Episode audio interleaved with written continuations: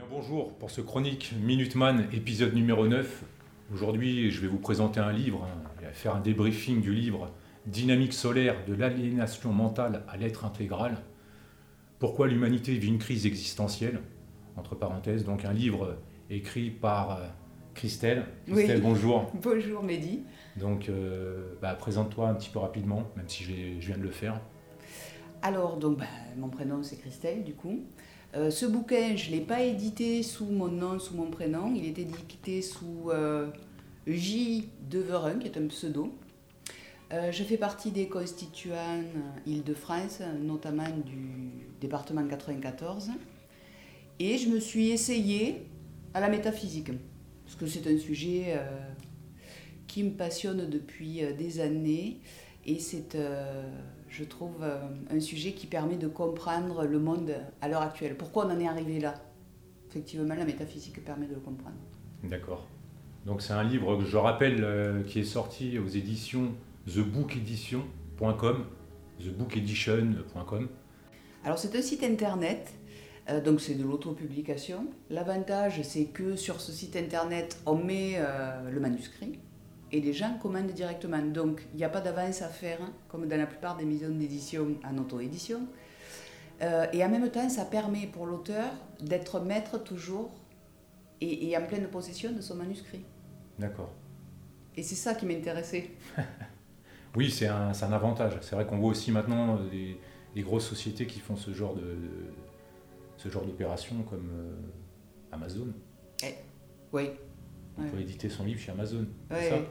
Je Il ne sais semble, pas. il me non, semble non, que- euh, il me semble ah, je sais pas, ils ont. Ah, il me semble qu'il y a un truc comme ça. D'accord, je, je ne sais pas. Je croyais qu'ils faisaient que de la, de la revente, tu vois. Euh, non, je crois qu'ils font, ils tapent dans tout maintenant. Ah, ils tapent. de- Ouais. En même temps, c'est pas étonnant. Bon, aujourd'hui, voilà, c'est pas un, c'est pas un, dé- c'est pas un débriefing d'Amazon. On va plutôt débriefer euh, ce, ce livre, ce livre Dynamique solaire. Et je vais en venir à l'introduction du livre, où je vais vous citer un, un passage. Par le sacre, la monarchie se lie à l'Église, l'Europe au christianisme. Bien que la monarchie et l'Église représentaient jadis les deux repères archétypaux de la psyché humaine en tant que directeur de conscience, et c'est invariablement ce modèle que le mental réclame. C'est également l'alliance sur Terre du temporel et de l'intemporel, amenant le juste équilibre. Les Lumières ont, avec la Révolution française et sa morale mentale, la laïcité donné l'impulsion de destruction de ce modèle devenu trop conservateur, féodal et absolutiste. La République, en se positionnant en contre-monarchie, et la laïcité en contre-morale de la religion catholique, ont bouleversé ses repères fondamentaux.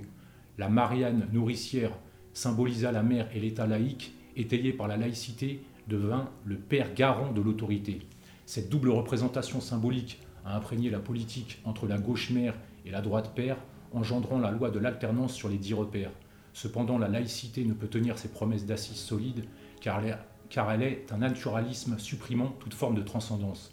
La fonction symbolique du Père est supprimée, donc Dieu est tué. Ayant supprimé l'intemporel, elle détruit le principe de fraternité, et ceci au profit exclusif d'une égalité reposant sur l'avoir. La chicane permanente des partis politiques est un jeu cynique qui exacerbe l'infantilisme et manipule les manques psychologiques des foules afin de les maintenir sous la coupe de leurs maîtres, les grands spéculateurs financiers. Donc voilà, je trouve que c'est une introduction qui démarre très très fort, ça tape direct dans le mille. Et euh, voilà, c'est pour ça que ce passage-là, euh, est-ce que tu as quelque chose à nous dire, Christelle, par rapport à ce- ce- cette introduction euh, du livre? Alors, c'est une introduction qui résume quand même pas mal de déroulés historiques qui est un peu plus repris, je dirais, dans la seconde partie. Euh, Après, qu'est-ce que j'en ai à en dire? Ben, Non, je crois que tout est dit hein, finalement dans l'introduction. C'est assez clair. Voilà, je pense que c'est assez clair. Ouais, c'est vrai que j'en ai dit pas mal sur l'introduction, qui nous amène euh, bah, au chapitre, euh, au premier chapitre. Alors, ça, c'est un petit bout de l'introduction. hein, C'est un petit bout de l'introduction. Je On vous ai pas tout cité, hein, bien sûr. hein, ça après, c'est à découvrir dans le livre pour les gens qui voudront euh, bah, se le procurer. Mais euh, c'est un petit passage et on va dire c'est un bon passage de l'introduction. Donc là, Parce que la fin de l'introduction, j'amène.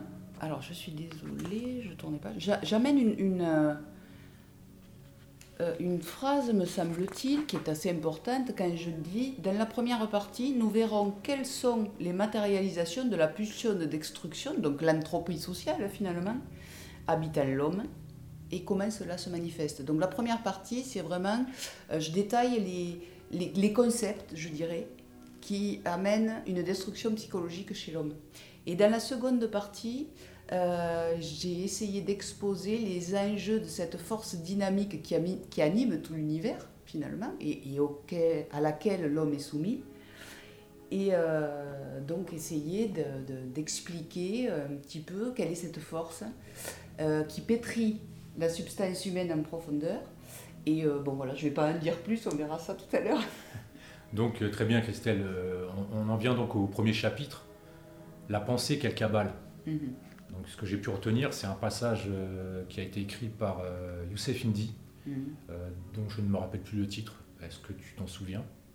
Je vais d'abord te lire le passage et, euh, et si... Ah ben, non, on ne l'a pas. Mais c'est pas grave, on trouvera le, on trouvera le lien. Ah si, exact. Bon, enfin, je vous lis le passage quand même de Youssef Indy, qui affine Le messianisme juif a connu une phase de transition entre la fin du XVIIe siècle et le courant du XVIIIe siècle, avec le courant sabbato-franquiste, ce puissant mouvement historique, messianique, apocalyptique et antinomique s'opposant à Dieu et à la, loi naturelle, entre parenthèses, qui est né avec les faux messies Sabbatai Tsevi et Jacob Frank, l'un faussement converti à l'islam et l'autre au catholicisme. A tracé une voie menant à un messianisme athéiste qui donnera une apparence matérialiste au vaste projet messianique. C'est de ce mouvement que vont naître les révolutions utopiques libertaires et socialistes. Tu as un truc à dire par rapport à ça? Alors je trouve que euh, Youssef Indy est la personne qui a le, plus peut-être creusé la question euh, à l'heure actuelle sur euh, ben, cette pensée, cette cabale qui agit en l'humain à l'heure actuelle. Donc lui en fait vraiment le déroulé historique du sionisme. Et je montre dans, ce passage-là que euh, bah, le sionisme n'est qu'une idéologie, c'est une pensée qui habite les hommes à l'heure actuelle, et que cette pensée qui habite les hommes n'est pas là par hasard. Elle répond à un impératif. Cet impératif étant de faire expérimenter à l'espèce humaine le plus de concepts possibles afin que cette force dynamique puisse s'expérimenter à l'homme, bien entendu, et le sionisme est en même temps l'incarnation, mais parfaite, de la division en l'homme. Donc je, crois qu'à l'heure actuelle, on est vraiment dans, euh, comment dire, euh, on est vraiment dans une, sacrée convergence finalement. On est dans un moment de grand dévoilement. Euh, et peut-être que ben, les, temps apocalyptiques, c'est ça, hein, c'est le temps du grand dévoilement. Et le sionisme nous fait la grâce de dévoiler ce qui divise l'homme en lui-même. Alors il y a ça, il y a cette partie là donc euh, que tu dis, le sionisme, mais je pense qu'il y a une autre partie aussi, mais on va pas en parler aujourd'hui parce que c'est pas le sujet, l'économie de marché, qui détruit pour moi, euh, c'est mon avis mmh. personnel, qui détruit tout. Absolument. Tout, euh, bah, les religions, les partis politiques, qui détruit tout. Oui, oui, tout à fait. Et le sionisme est venu là pour détruire de toute façon. Il a commencé euh, par l'infiltration des loges, donc comme nous l'explique euh, Youssef Indy. Hein. Euh, il y a eu une infiltration des loges d'abord dans le jacobinisme. Et, euh, puis après, donc, cette pensée sioniste a commencé à s'introduire dans les loges maçonniques. Et finalement, les loges maçonniques ne sont qu'un outil du sionisme, euh, mais pour détruire la, tous les repères. Donc en fait, c'était la destruction de la monarchie, c'était la destruction de l'Église, euh, au profit, effectivement, tu as raison, de, de, la valeur marchande, de la valeur d'échange, de la marchandise, de la marchandise. telle que l'a définit Cousin, -hmm. en fait. Donc c'était l'avènement de l'avoir sur l'être. C'est ça. Et le, le, quelque part, cette pensée kabbalistique est venu pour détruire tout ça. Cette destruction est une grâce au sens métaphysique du terme. Mais au sens du métaphysique, c'est une grâce. Pourquoi? Parce que c'est en n'ayant plus de repères que l'être pourra émerger. Tant qu'il y a des repères de représentation pour la pensée humaine, l'homme est dans le non-être. Dans le non-être. Très bien. On, enchaîne toujours dans le même chapitre, toujours euh, sur ce premier chapitre où, euh, où tu cites un passage. D'une part, il fallait conforter la population dans le juste choix de l'athéisme et conférer de fait dans les cerveaux une légitimité à la laïcité, tout en occultant son origine réelle, une mystique tribale et ethnique non universelle. Et d'autre part, il fallait cacher les atrocités qu'elle-même commet, en instillant auprès des Occidentaux le dogme de l'autodéterminisme des peuples et des droits de l'homme à l'égalité, la société occidentale a basculé dans un individualisme narcissique qui contraint toute possibilité de fraternité et de liberté. La laïcité en tant qu'émanation de l'idéologie juive est la religion du diviseur en l'humain ayant usurpé la place de Dieu pour sa propre conservation. Mhm. Christelle Donc là, si je devais en donner en fait une définition de tout ce qui est écrit, hein, ou une explication succincte, je dirais que l'homme est en train d'évoluer. Il y a une évolution sur l'espèce humaine. Évolution, oui. Euh, je crois que les, gens qui étaient empreints de matérialisme pensaient sûrement, enfin peut-être, hein, c'est moi qui le dis en, tout cas, que l'homme était arrivé à, sa forme finale d'évolution. Qu'on ne pouvait pas... Euh, Aller au-delà. Ça, je le remets en question, étant donné que euh, l'être générique, il est en perpétuel jalissement de lui-même. Et il y a quelque chose en l'homme qui le pousse à évoluer. Et ça, je l'explique dans la deuxième partie. Pourquoi ça le pousse à évoluer Donc on verra peut-être ça dans la deuxième partie. Finalement, euh, l'homme est en, constante évolution. Il va évoluer. Il va passer d'une forme mentale, telle qu'on la connaît aujourd'hui, à une autre forme. Mais il y a une peur de l'inconnu. Et cette forme mentale, cette mentalisation lutte pour ne pas mourir. En gros, c'est ça. C'est ça. Une lutte intensive. Une lutte intensive, mais d'abord à l'homme. À l'intérieur de, de, de, chaque humain. Voilà, à l'intérieur de nous-mêmes. Voilà. C'est ça. Donc je continue, je continue toujours dans, dans, dans, le chapitre. Le système écrase avec violence ceux qui dénoncent le mensonge de l'idéologie spéculative, dominante et la prise de pouvoir généralisée du sionisme. En détruisant la liberté d'opinion, le système autorise une liberté d'expression individuelle uniquement superficielle, faisant le jeu de l'individualisme narcissique tout en réprimant férocement la liberté d'exprimer une idée différente de la pensée dominante. L'action du messianisme actif affiche un déploiement historique long et patient tant qu'il est méticuleux. Il a dû s'infiltrer au sein des différents courants religieux, chrétienté, islam et politique Occident et Moyen-Orient pour les faire éclater de l'intérieur. Une fois le repère spirituel écarté et la division communautaire ethnique et religieuse installée, l'implantation de cette mystique dans la psyché individuelle put rentrer comme dans du beurre. Mm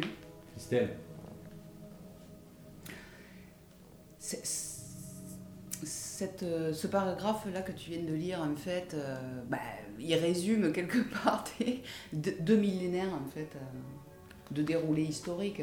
Puisque si, je m'en réfère un, petit peu à Jean Solaire ou à, à Indy, ils partent, eux, ils, disent que cette pensée de l'idéologie sioniste a, commencé à voir le jour avec le messianisme actif, euh, au moment où la gnose fut créée, donc il y a 2000 ans.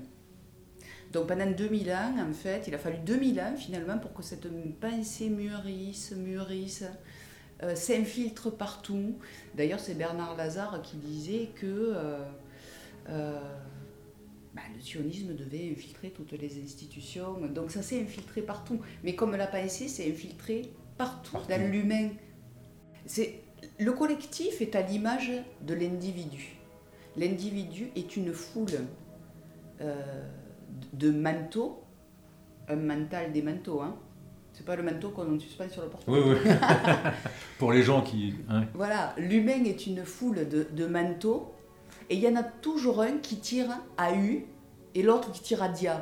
C'est-à-dire que bah, le corps physique peut avoir faim, et puis finalement, euh, il faut aller à un autre endroit, euh, donc ça va rationaliser, non mais tu as faim, mais on va aller à un autre endroit, ou alors c'est le cœur qui prend le dessus sur la raison. On le voit, c'est toujours le conflit interne. Toujours. Mais dans le collectif, c'est la même chose qui se passe. L'actualité nous le montre.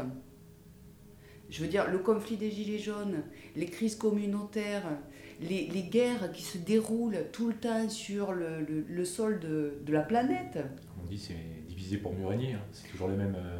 et, eh ben je, et eh ben je dis que la division qui existe sur le plan collectif humain existe en premier lieu sur le plan individuel collectif.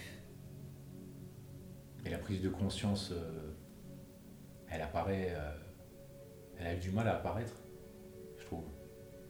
Et encore, même aujourd'hui. Est-ce qu'il y a une prise de conscience qu'il n'y a pas d'unité à l'homme Je, parle de, dans notre cas à nous, ce qu'on a pu vivre depuis un an avec le mouvement hmm. des Gilets jaunes. Hmm. Après, c'est sûr que là, on voit, ça se révolte de partout, sur toute la planète. Ouais. Je trouve pas qu'il y ait d'unité dans le mouvement des, des, Gilets jaunes pour le moment. Mais pas une. Ouais, ouais c'est un bien grand mot, hein, encore. Euh, unité. Euh. Il n'y a pas de ligne unitaire. Hein. Et à des scènes, hein, parce qu'il y a eu une opposition contrôlée qui a repris le mouvement avec l'histoire du RIC, avec euh, maintenant, ils demandent la sixième République, et ça part sur le climat.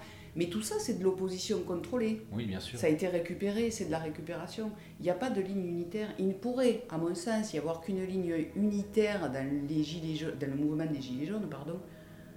Si tout s'y revenait à l'humain à un moment donné et que c'était euh, les, valeurs sociales qui étaient remises au bout du jour. Qu'est-ce que chaque être humain vit au quotidien? Moi, je veux dire, pourquoi je suis rentrée dans le mouvement des Gilets jaunes? Parce que l'hiver, je n'arrive pas à me chauffer. Je ne peux pas me chauffer chez moi, sinon la facture d'électricité, je ne peux pas la payer. Je suis venue dans le mouvement des Gilets jaunes parce que je vois que mon fils est désespéré parce qu'il ne peut pas avoir d'avenir. En tout cas, c'est ce qu'il croit. Mais lui, il vit ça. Il le vit comme ça. Il le vit comme ça. Et, et en tant que mère, ça me désespère aussi. Ah bah, c'est normal. Et quelle justice il y a là-dedans? Rien.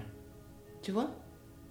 Et là, à un moment donné, si le sentiment de nullité ou d'impuissance n'est pas touché, on ne peut pas revenir vers ce qui nous constitue en tant qu'être humain.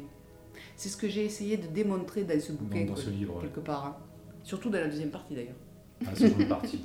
Et là, je vais finir ce chapitre. On, fait, on va finir ce premier chapitre avec une, phrase euh, qui dit euh, c'est exactement le chemin que prend le sionisme en tant que représentation du diviseur planétaire généralisé, et il est évident qu'il remplit son rôle à la perfection. Donc ça revient à tout ce qu'on a, tu as pu voilà. nous dire précédemment. Tout à fait. Et ce n'est que de la division, finalement. Euh, et la division existe sur, sur la planète, dans l'humanité, euh, au sein des communautés euh, humaines, parce qu'elle existe avant tout à l'humain. Si l'humain n'était pas divisé, bah, le collectif ne serait pas divisé. Bien sûr. Tu vois? C'est ouais. Mais il est divisé pourquoi? Parce qu'il souffre. C'est la souffrance. C'est la souffrance. Mon, mon maître spirituel disait quelle est la cause fondamentale de la souffrance? Cause fondamentale. Allez, dis-nous.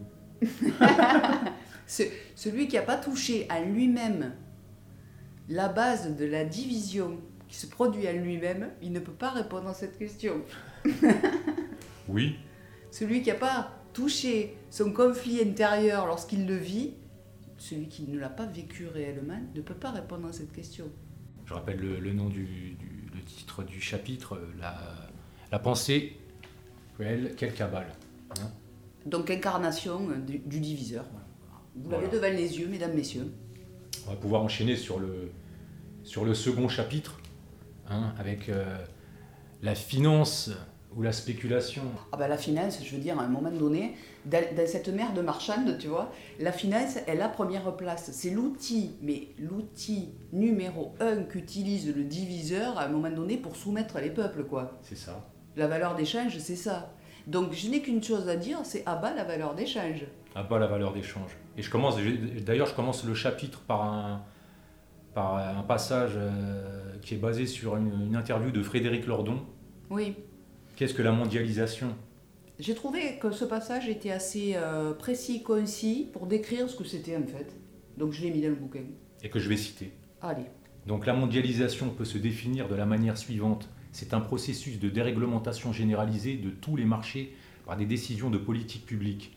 Cela signifie essentiellement deux choses. Intensification de la concurrence libéralisation des investissements directs, privatisés pour mettre en concurrence les services publics, délocalisation, libéralisation de tous les mouvements de capitaux, La sphère financière en devient donc ultra dominante dans l'ensemble des rapports sociaux du capitalisme. Les logiques hétérogènes de l'industriel, qui est le développement et la réalisation, et du financier, qui est la rentabilité, vont se télescoper. Mhm. Christelle, Je trouve, tu que- prends... je trouve que c'était clair. C'était clair pour ça Ouais. Ils ils ont fait le pari dans les années 80, tu vois, que euh, la finance internationale hein, pourrait s'autoréguler en fait. Ils ont fait ce pari-là quand ils ont déréglementé euh, l'ensemble des marchés. Ce qui était une aberration en soi. Mais si les politiques publiques ont pris cette décision, c'est avant tout pour répondre à la finance de toute façon. Il fallait qu'il en soit ainsi, tu vois le truc? Ouais. Oui, c'est une... Puisque les politiques publiques, euh, depuis ces années-là, répondent complètement à la finance. Quoi. le- Ce sont leurs valets serviles. Les vallées serviles, exactement. Donc je suis toujours, et là on passe directement au chapitre suivant. Donc je vous dis, euh, les, les auditeurs, hein, c'est un livre à se procurer hein, parce que il est assez dense. Et, là on passe au, au troisième euh, chapitre, la politique que du spectacle. Donc là aussi, euh, Alors je crois que sur cette partie-là, j'ai été mauvaise en fait. Ou alors mal inspirée. c'est comme, je te coupe deux secondes, on aurait, j'aurais pu plus en parler de la finance ou de la spéculation, mais je pense que ce que j'ai pu retenir, là, le passage de, de Lordon, Ça c'est ouais, ça c'est clair. Voilà. Alors après, euh, si on, on- on- excuse-moi, tu reviens sur ce sur, sur ce paragraphe-là.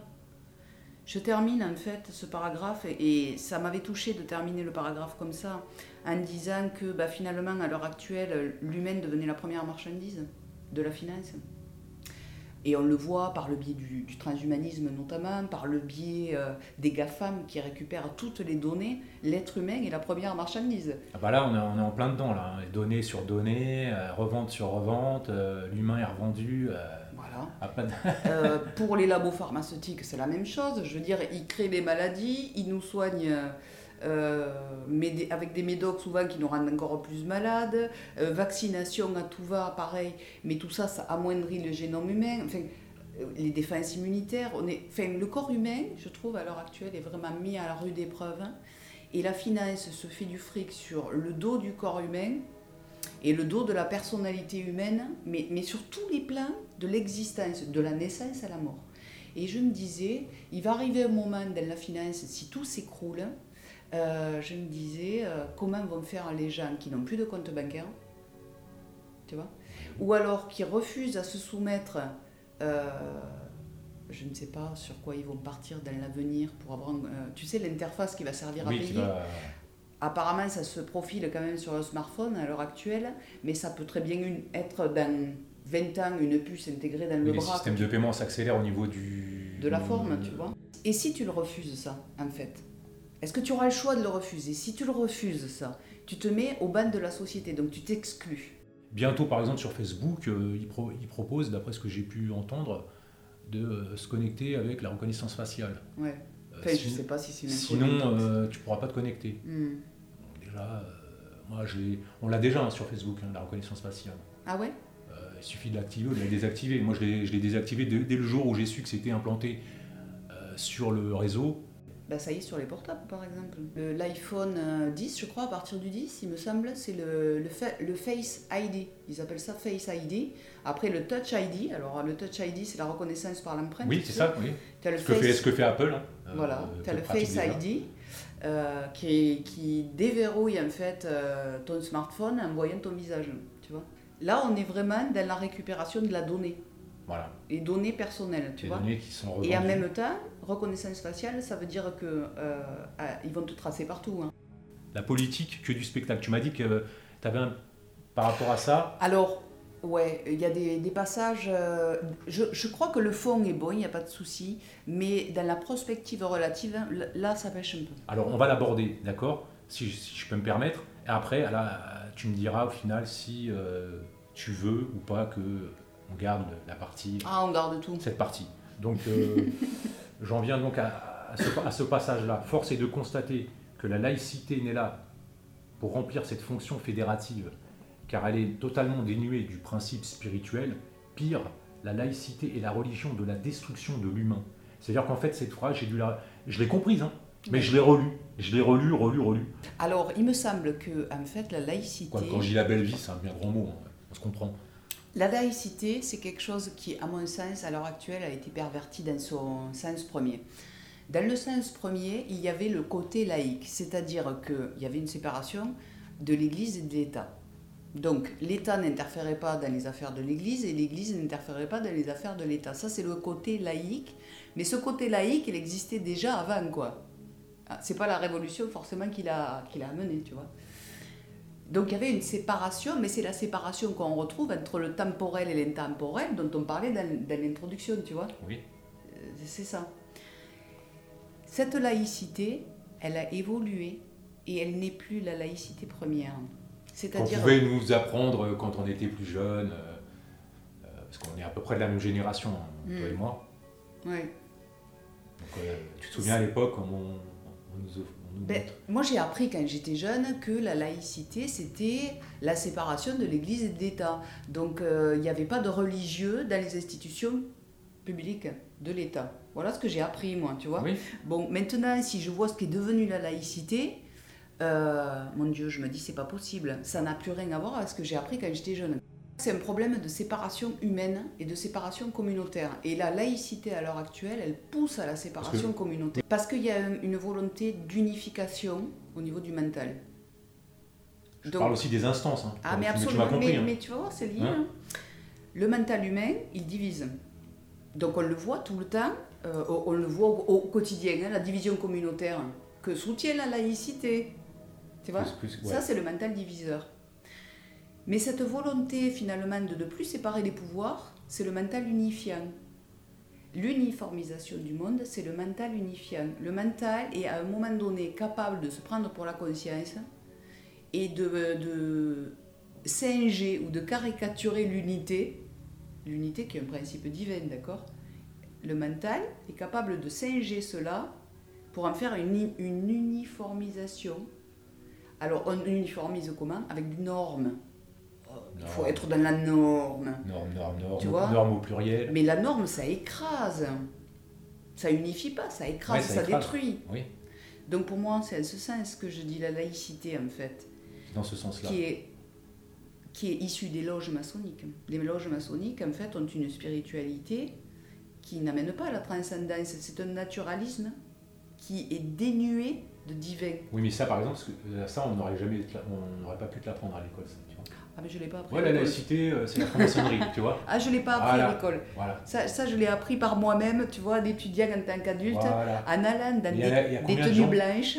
Par exemple, j'ai assisté à des tenues blanches dans des loges maçonniques. Oui, mais aujourd'hui, tu, tu, ce que tu me dis là, aujourd'hui, tu vas le dire à des gens que tu connais pas ou qui sont pas forcément. Euh, au fait de tout au ça. Au fait de tout ça. Mm. Il va se dire, mais qu'est-ce qu'elle me raconte ah ben oui, ah. parce que bah, ils vont pas l'afficher forcément. Tu, sais, dans les années 90, je sais pas si tu te rappelles, il y avait un grand mouvement de ouverture des loges. Oui. Parce que pendant des années, les gens se demandaient ce qui se passait dans les loges, c'était quand même fermé, ça faisait sectaire. Et dans les années 90, il y avait un grand mouvement anti-secte donc les loges ont été obligées d'ouvrir leurs portes, tu vois. Non mais regardez ce qui se passe chez nous, c'est très bien. En fait, on fait nos petits trucs entre nous, mais on fait de mal à personne. Sauf que ce qu'ils ne nous disaient pas à ce moment-là, c'est que toutes les lois, surtout les lois sociales, qui concernent toute la société, étaient passées par le fil des loges, notamment les lois de bioéthique qui sortent à l'heure actuelle avec la GPA, PMA, euh, la loi Chiapa, euh, la loi par exemple euh, sur le mariage pour tous ça sort des loges. Tu vois, c'est eux qui le font, ça. Qui, euh, qui fabriquent tout ça. Et en fait, ils sont tellement doués en termes d'ingénierie sociale. Alors, je dis pas que c'est que les francs-maçons qui perpètrent euh, l'ingénierie sociale, mais à un moment donné, il y a une, une volonté ou une entité qui fait preuve d'ingénierie sociale et ils sont tellement doués qu'ils vont sortir ces lois, enfin, des propositions de loi, commencer à en parler, commencer à en parler, manipuler l'opinion publique pour que ce soit à un moment donné les gens qui les réclament ces lois. Ça, c'est de la grande manipulation. Ah oui, ça, c'est grande manip, ça, Comme par exemple la loi de la pilule ou de l'avortement dans les années 70. Alors, je ne dis pas que c'est une mauvaise chose en soi, en tant que femme, parce que euh, bah, j'ai eu recours à la pilule. Donc, effectivement, il y a quand même, je dirais, un confort par rapport à ça. Mais la façon dont ça a été amené et vu les, les politiques à laquelle ça répond, je dis qu'il y a eu une ingénierie énorme qui vient du Club de Rome. Mais, ça, j'en dirai plus dans une autre vidéo. Donc il y a le- là, j'aborde un gros passage, euh, euh, toujours dans ce chapitre, la Mhm. politique du spectacle, et après on passera au chapitre suivant qui est euh, la masse médiatique. Donc l'entité européenne tente de supprimer la souveraineté de ses États membres parce que cette fédération s'est constituée autour de la question économique et financière et non autour de la question de la fraternité des peuples. Or, contrairement au modèle américain qui est le moteur incontestable du projet européen, cette fédération ne se fait pas autour de jeunes États, mais de nations centenaires, chacune porteuse de sa propre identité. Vouloir faire fi de toute cette composante est une aberration et a pour conséquence de dévitaliser chaque nation en la privant de son identité propre, ce qui à terme provoque l'essoufflement des institutions européennes. L'Europe est une nébuleuse qui draine pour le compte de la finance la vitalité des peuples qui la constituent. Entre parenthèses, crise des pays du Sud dans la zone euro et dette colossale. Hmm. Donc- Alors, tu vois, l'essoufflement des institutions, déjà, là, je, je suis plus en accord, là. J'aurais pas écrit ça. Enfin, à l'heure actuelle, j'aurais pas écrit ça. Parce que pour moi, en fait, là, vraiment, en raisonnant là-dessus, je me dis, mais les institutions européennes, telles que le Parlement, sont une coquille vide. C'est une coquille vide, ce Parlement, puisque c'est la Commission qui, qui est non élue, hein. qui Non fait- élu et puis qui est euh, gangréné par les lobbies. hein. Voilà. On s'en cache pas. Et c'est cette, cette commission qui, qui fait adopter les lois finalement. Le Parlement est juste là pour euh, voter. Point. Ouais, c'est Mais c'est une institution vide. Et en France, c'était la même chose avant l'arrivée de Napoléon. L'Assemblée était une coquille vide. Vide. Napoléon est arrivé. Tu vois le truc Ouais, c'est le, le- un parallèle, un beau parallèle d'ailleurs. Alors, Bah, tu, est-ce que ça va se reproduire? Je ne sais pas, si tu veux. Mais ce que Satan a prouvé, c'est qu'à un moment donné, l'injustice, elle ne peut pas aller trop loin. Quand les peuples se font trop écraser, et surtout quand la liberté est trop écrasée, il y a toujours un retour de bâton derrière. de toute façon, la liberté et l'égalité, euh, pour moi, il faut aller la chercher là, hein, euh, je pense, parce qu'on on sait plus trop où elle se trouve. Et là, on a juste, euh, voilà, on a juste retrouvé une fraternité. Qui est illusoire. Quand je dis fraternité, c'est les gens qui, comme tu, on parlait, tu parlais tout à l'heure, l'évolution, et comme dit euh, Mishka, évolution slash révolution. Voilà, c'est des gens qui se sont réveillés, voilà. euh, Alors, quand je dis la fraternité qu'on a retrouvée aujourd'hui est illusoire, c'est pas vrai, c'est faux. Je m'excuse de dire ça vraiment. Parce que euh, moi, quand je rencontre des gens, que je commence à parler avec eux, non, il y a- là, il y a une réelle euh, fraternité Voilà, entre, tout- entre tout- individus. tout en venant de, de- de différents. euh, Ah ouais, là, là c'est voilà. génial. Je veux dire, sans les Gilets jaunes, ne se serait pas rencontrés, Mehdi. Bah voilà, c'est ça, c'est ça ça. ça que je- j'explique en fait. Mais par contre, ce que le mouvement, au, au sens global du terme, a engendré, ce n'est pas la fraternité, ce n'est pas l'unité. Donc, C'est ouais, c'est ça. elle se retrouve sur un plan plus bas, la fraternité, mais pas au niveau du global, tu vois. C'est encore, euh, je sais pas si je peux dire ce mot-là, tribal quoi. C'est Hmm. ce que je voyais en fait, Hmm. qui montait en France à l'heure actuelle. C'est une pensée tribaliste. Et à un moment donné, ça m'a fait très peur, quoi. Parce que je me suis dit. C'est un peu euh, ça, parce que regarde, comme je t'expliquais tout à l'heure, excuse-moi de, de te couper la parole, l'exemple par exemple de, de samedi passé, du rassemblement devant les médias, on est 50-60, alors que tu as je sais pas combien de, de- de ouais. manifestants pour la marche habituelle du samedi. Ouais. Tu vois Pourquoi vous n'êtes pas venu nous rejoindre en force, en nombre, tu vois Mhm. pour, ce- ce- pour cette opé- opération qui quand même, on sait très bien que les médias, euh, bah, c'est le, le- le- le point névralgique. hein. Bah, je crois qu'en fait, il y a plusieurs niveaux de radicalité euh, euh, dans le, et plusieurs niveaux de compréhension dans ce mouvement. On n'est pas tous au même niveau, on n'a pas tous la même intelligence et la même perception des choses. Et, et, euh, bah, ces disparités font qu'à un moment donné, euh, il y a peut-être une lenteur d'évolution, une lenteur de fédération. Voilà. Après, c'est c'est une question. euh, c'est vrai qu'on en parle souvent de ça, euh, mais c'est.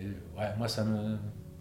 Ça me trotte dans le. Ouais, bah, je comprends, ouais, c'est tu vois clair. Ouais, ouais, ouais. Ça me trotte dans l'esprit, quoi. Mhm. On va passer au chapitre suivant, donc la masse médiatique, euh, où là, euh, on n'a pas- on n'a pas parlé des politiques. hein. de la politique du, Ah, spe- que si, du tu- spectacle. Tu avais lu le Si, passage si, Ah oui, d'accord, si. d'accord. Si, si, tu ne suis Ah plus, oui, Christelle. oui. Oh, excuse-moi. Non, tu, non, tu as un micro-décalage, c'est rien. Tu as un micro-décalage. Là, on enchaîne donc la masse médiatique, où euh, justement, j'ai noté un petit passage là. Hmm. déjà ton passage où tu dis, quant à la soi-disant dissidence, il est à constater que bien souvent, elle fait son propre business, chaque dissident prêchant pour sa propre paroisse et pour sa propre vérité, rejetant tout fédéralisme. Là encore, il y a un manque évident de lignes unitaires, mais surtout fraternelles qui pourraient offrir un contre-pouvoir efficace. Donc on est, Hmm. on est en plein dedans, c'est ce qu'on parlait il n'y a, y a même pas cinq minutes. Ah oui, tout à fait. Et après, moi, j'ai rajouté, euh, est-ce que dissident bah, égale propre business? Est-ce que activiste égale euh, bienveillant? Euh, Est-ce une critique ou un constat tu vois? C'est peut-être un constat par esprit critique. Voilà. Mais dans la masse média, j'ai quand même mis beaucoup, beaucoup de choses. Euh, C'est c'est, euh, un, comment dire, un paragraphe qui est assez dense parce que quelque part, ce qui me tenait à cœur, c'était de montrer que de toute façon, il n'y a pas d'obj- d'objectivité des médias dans le sens où déjà les médias sont détenus par euh, des milliardaires hein, qui sont euh, bah, quelque part euh, tous soumis à ce système de la marchandise. Donc, ils ne peuvent que colorer finalement les lignes éditoriales, tu vois. Et après, je me posais la question, mais finalement, qu'est-ce que on connaît du monde réellement, mais on connaît rien. Finalement, on connaît rien du monde en regardant la téloge, quoi. Par exemple, pour l'attentat de Nouvelle-Zélande, oui. qui a eu lieu le 15 mars dernier. Euh, je l'ai débunké, cet, atten- cet attentat, soi-disant attentat, et en fait, je me suis rendu compte que tout était faux là-dedans.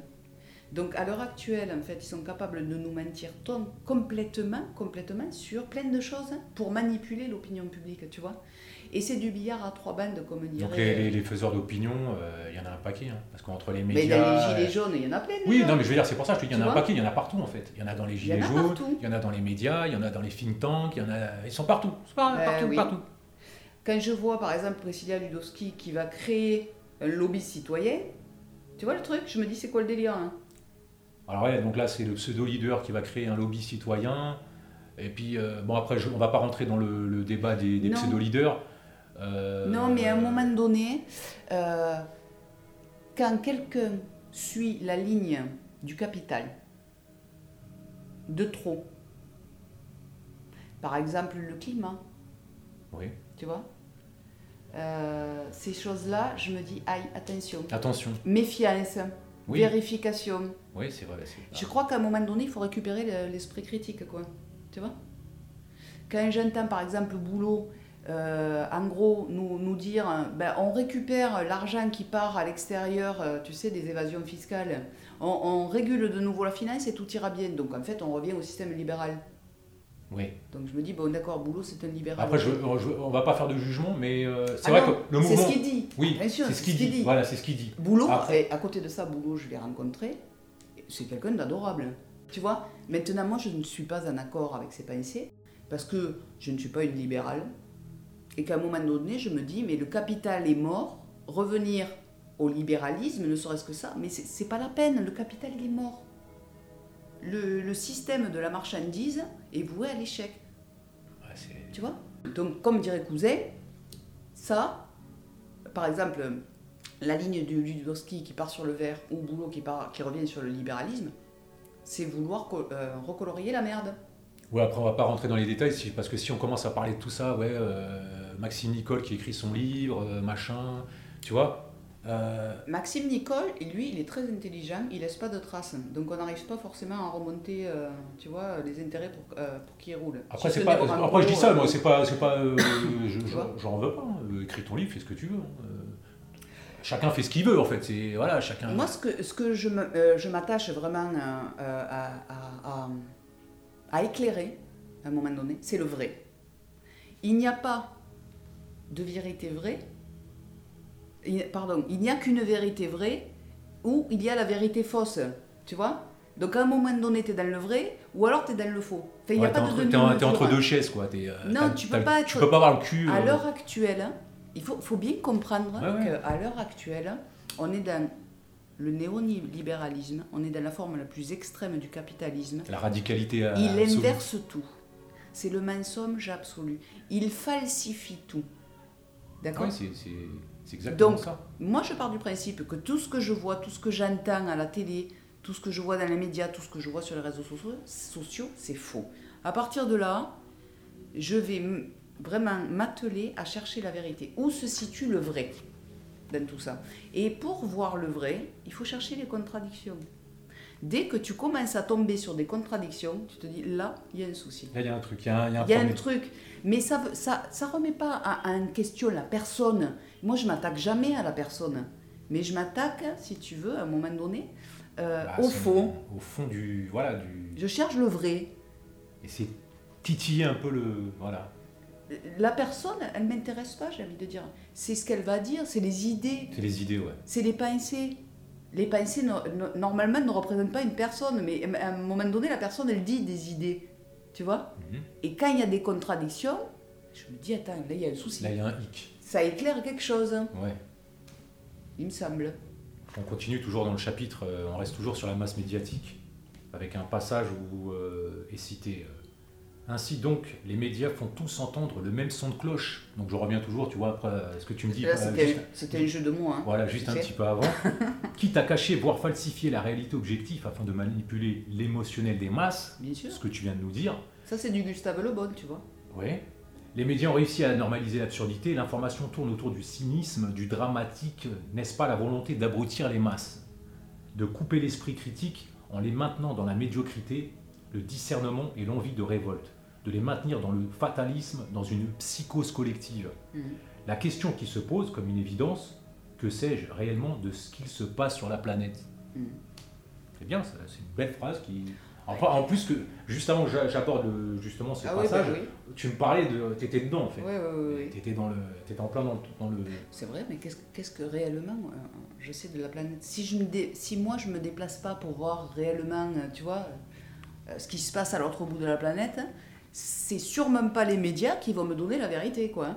Oui. Tu vois? Ça, ça, c'est sûr. Et encore, euh, moi, si je me déplace à un endroit, est-ce que je vais arriver à capter la vérité? C'est toujours la. la Tu vois, la- à un moment donné point d'interrogation. Mais à un moment donné, vérifier. Enfin, il faut tout vérifier. La Parce vérification. On peut pas, ouais, ce- voilà. Parce qu'à l'heure actuelle, les- les- le média, c'est vraiment un outil de propagande du système. Tout ce qui mais vraiment tout, tout, tout. Tout ce qui passe dans les médias ne passe pas pour rien dans les médias. Tout est manipulation. On a, on a réussi que- quelque part à sortir de ce euh, formatage euh, qui dure depuis des décennies. hein, euh, format, formaté aux médias, tu sais, euh, médias de Mm. masse, tout ça. à l'époque, voilà, hein, on a connu ça, je veux dire, euh, depuis, depuis notre génération, moi, 45 ans, tu vois. Mm, mm. Et jusqu'à aujourd'hui, voilà, on se dit, on s'est fait entuber depuis le début. c'est clair. Mais quelque part, euh, c'est bien de s'en rendre compte et, et mieux vaut tard que jamais, tu vois, j'ai Ouais. envie de dire, à un Tu disais, moment donné. pu- tu dis purée à l'époque, j'ai acheté le Parisien tous les jours, euh, ça, ça. Mais à l'époque, Hein cela dit, quand, euh, je me rappelle quand j'étais jeune, moi j'achetais l'Humanité, j'achetais plusieurs journaux, euh, Minute, j'achetais Le Monde, et je regardais un petit peu tous les journaux, tu sais. Et je m'apercevais que quand même, ils avaient tous une ligne éditoriale euh, quand même assez précise. Donc tu n'avais pas la même version dans tous les journaux. À l'heure actuelle, c'est la même version dans tous les journaux. Tu vois? Ouais. C'est un peu le, le- le copier-coller. euh, C'est- ouais. à l'AFP qui vendra Voilà, la meilleure news, à qui, euh, qui m'échange ça et qui ça. Tu vois, c'est ça. hein. C'est ça. Mm. Et alors sur Internet, euh, ça, bon, l'information passe beaucoup par Internet aussi, puisque tu as vu, en, en impression papier, en fait, euh, bon, les ventes sont en chute libre, donc euh, maintenant ça passe beaucoup par Internet. Et, et par Internet, je trouve hein, que la manipulation est encore plus prégnante, encore plus puissante. Ça rentre encore mieux dans les cerveaux par Internet. Grâce aux, aux réseaux sociaux. Oh, c'est énorme. Donc là, il y a une phrase que j'ai toujours notée de- dans, toujours dans le même chapitre, le matérialisme. Une phrase que, que- que j'ai bien aimée. Euh, Dans cette société occidentale de la forme marchande, le moi je corps est devenu roi. Mm. C'est simple, c'est clair, c'est limpide. Alors, ce que je trouve euh, à l'heure actuelle, c'est que euh, le capital, en fait, euh, écrase tellement les individus qu'il in- il induit une fragmentation interne. Et les individus s'en trouvent euh, euh, forcément identifiés à leur corps physique. Et en même temps, tout est fait pour, si tu veux, euh, solliciter ce corps physique. Les publicités, par exemple. Euh, c'est que des publicités sur la bouffe, hein, tu as vu? Donc, Et puis là, tu as Noël qui arrive, donc forcément, bah, comment- les bonbons et compagnie, les cadeaux, machin, truc. Mais les, les- par exemple, les publicités sur la bouffe. Donc, ils te vantent les mérites d'une pâte à tartiner dont je tairai le nom et qui est super dégueulasse. En bas, ils te mettent attention, manger trop gras et trop salé peut vous amener, euh, ou trop sucré peut vous amener des problèmes de santé. Oui, le message. euh, Tu imagines dans quelle dichotomie ils mettent les gens? Enfin, c'est terrible ça. Et bon, pour revenir à, à la publicité ou, ou tout ce qui est vendu dans, dans ce monde euh, matériel, hein, dans le tangible, s'adresse au corps physique. Il n'y a plus rien qui s'adresse au, au subtil. au subtil. Avant, il y avait, me semble-t-il, des humoristes qui étaient très fins. Comme un des proches, par exemple, ou un de Vos, ils étaient très fins, les gars. Il y avait une subtilité à la française, parce que le français, il est intelligent, il est très subtil, le français. À l'heure actuelle, qu'est-ce qu'on voit? On voit Hanouna, tu vois, on voit Gad Elmaleh, on voit Kev Adams. Je veux dire, c'est le règne de l'idiocratie. Le règle de l'abruti. euh, L'abrutissement. Donc, quand les gens sont abrutis, qui réfléchissent plus, à quoi ils s'identifient Au corps physique? Tu vois? Ouais. Non, c'est vrai. Euh, c'est vrai qu'aujourd'hui, les comiques, faut les, les- les vrais humoristes, aujourd'hui, les vrais. euh, les- on les compte sur les doigts de la main quand même. hein. Moi, je ne vois pas. À Ouais. part, à part Dieudonné. Ouais, Dieu donné, ouais, parce que ouais, c'est vrai que ouais, Dieu donné, et puis euh, après, ouais, je, je vois pas quoi. Moi non plus. Mais bon, on on va pas s'attarder sur ça. Euh, je continue toujours dans le chapitre, toujours le même, le matérialisme, dans un passage. Cultiver ses légumes en, en adéquation avec les rythmes du végétal dans un petit espace. Investir les espaces publics urbains en potager. Reprendre la responsabilité de sa santé serait la garantie de réappropriation de sa possibilité d'être et d'infléchir la marchandisation de l'humain. Revenir à l'individu en tant qu'être actif et non plus passif, car la passivité est le terreau idéal à l'asservissement. Ce changement d'optique demande une rigueur constante, tant l'inertie de la nature humaine est grande. Il est essentiel de voir en vous-même ce qui vous divise intérieurement, de voir la racine qui maintient ce jeu de division, en conséquence de quoi toute fédération humaine sera encore vouée à l'échec. Je persiste et je signe. Voilà. Donc ça c'était le, voilà, c'était un, un- un bon, un bon petit passage que j'avais noté euh, sur la, la fin du chapitre, le Mhm. matérialisme. Christelle, on va enchaîner sur le prochain chapitre, euh, le transhumanisme. Mhm. où euh, j'ai pu noter aussi un, un- un petit passage sur la fin du chapitre, et euh, passage que je vais citer donc. Nous constatons donc que c'est désormais le corps physique qui définit intégralement l'identité humaine, ce qui a pour conséquence l'abandon de l'idée de perfectibilité au sens spirituel du terme et la négation de la personnalité psychologique consciente. T'as un truc à dire par rapport à ça ou tu veux que je continue justement la partie, euh, toujours euh, deuxième petite partie par rapport à Je trouve que ça suit parfaitement ce que je disais dans le chapitre précédent, dans le matérialisme. Donc, euh, que l'homme était complètement identifié à son corps physique. Et comme il est complètement identifié à son corps physique, euh, le, spirituel n'est plus pris en compte. Donc, si le spirituel n'est plus pris en compte, l'homme n'entrevoit pas son propre perfectionnement, si tu veux. Donc, euh, la perfectibilité de son potentiel humain. Et on en revient à quoi? On en revient à la perfection du corps physique. Point. toujours. Tu vois, donc là, on est dans le dur du matérialisme, quoi, quelque Dur du dur. Dur du dur. Mm. Et euh, une citation, euh, bah, la, la dernière citation du, du chapitre, où il est dit Le corps physique est la marchandise première de l'économie dont découlent toutes les autres sphères. L'économie n'agit pas pour le bien de l'homme, mais pour sa rentabilité à travers l'homme. Le transhumanisme en tant qu'outil de la finance, incarnation du diviseur entre parenthèses, n'agit pas pour le bien de l'humain, mais pour utiliser le corps humain afin d'accroître toujours plus sa zone d'influence en l'humain. Je crois qu'il faut être conscient à l'heure actuelle que les financiers et les politiques ne veulent pas notre bien. Claire Séverac a écrit un bouquin d'ailleurs qui s'appelle La guerre secrète, la guerre secrète contre les peuples. Très très bon livre. Et je crois que dans tout son bouquin, en fait, euh, elle, elle expose ça. Elle expose le fait qu'il y ait une guerre contre les peuples. Parce que, imagine, si les gens commencent à prendre conscience qu'ils peuvent, qu'ils sont doués de, de perfection finalement, qu'ils peuvent, qu'ils ont un potentiel tel en eux euh, que ça dépasse leur entendement, tu vois. S'ils s'aperçoivent de ça, mais la finance, elle est foutue. Les politiques sont foutus. Oui. Tout, ça est remis en question. Tout ça est remis en question. Ouais. Tu vois? Et je crois qu'à l'heure actuelle, cette guerre secrète, elle est là. Elle est dans le fait que l'homme ne doit surtout pas se réveiller. Surtout pas se réveiller à lui-même, en tout cas. de rester dans cette, cette, cette forme de lobotomie. euh, Oui. Dans, cette, psy- dans, cette- dans ce suicide, psychologique, parce que le suicide psychologique, c'est quoi? C'est euh, quelque part, euh, euh, par fatalité, abandonner ce potentiel. ce que tu décris d'ailleurs dans le livre, hein, Oui. suicide euh, psychologique. Alors c'est vrai que dans le livre, euh, je vais beaucoup plus le détailler, l'expliquer, hein, ce, ce que c'est que plus en détail, ouais. ce suicide psychologique. ouais. On va passer au, au chapitre suivant, euh, qui, qui- qui clôt d'ailleurs la, la partie 1. C'est transgenre et hypersexualisation de la société. Donc là aussi, j'ai j'ai retenu un petit passage euh, où, tu- où il est cité la, poli- la politique politicienne joue également un rôle prépondérant dans l'hypnose générale, centrant le discours sur des questions sociétales périphériques pour en faire oublier le fond qui pourrait ramener l'homme à lui-même par le principe de la réflexion intellectuelle. Absolument. C'est Debord qui disait que de toute façon les questions sociétales, euh, c'était du divertissement. Il y avait comme question sociétale le féminisme, l'homosexualité et l'immigration. Donc ça, c'est c'est, euh, cité dans le livre euh, La société du, Du spectacle, c'est ça. Dans les commentaires même de la société du spectacle. Et je rajouterais à l'heure actuelle le climat aussi. Tu vois Mais toutes ces diversions, elles sont là pourquoi?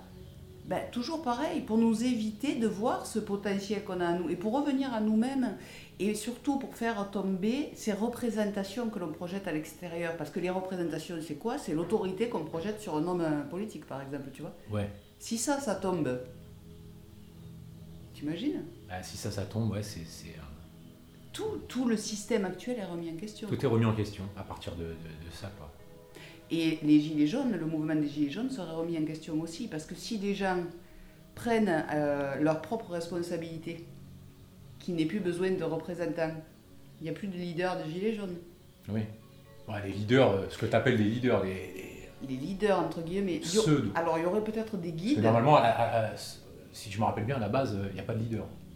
Mais ça, c'est un discours de fou aussi. hein. Hein Non, non, il n'y a pas de Il n'y a leader. pas de leader, donc Il y a pas de a- leader. Mais tous les samedis, ils vont quand même suivre quelqu'un qui leur dit sur Internet où il faut aller. Tu vois? Ouais, le, c'est un- le double discours, c'est du sophisme fallacieux. Et ça suit le sophisme fallaci- fallacieux que j'exposais tout à l'heure dans les publicités. C'est le, le, même, le même truc. Ils jouent là-dessus. il joue là-dessus. L'ingénierie sociale, c'est ça. hein. Oui, tu vois? C'est ça. On en plein dedans, en fait. Ouais. Je crois que vraiment, c'est parce qu'on arrive à la fin de ça que tout est poussé à sa forme paroxystique, tu vois.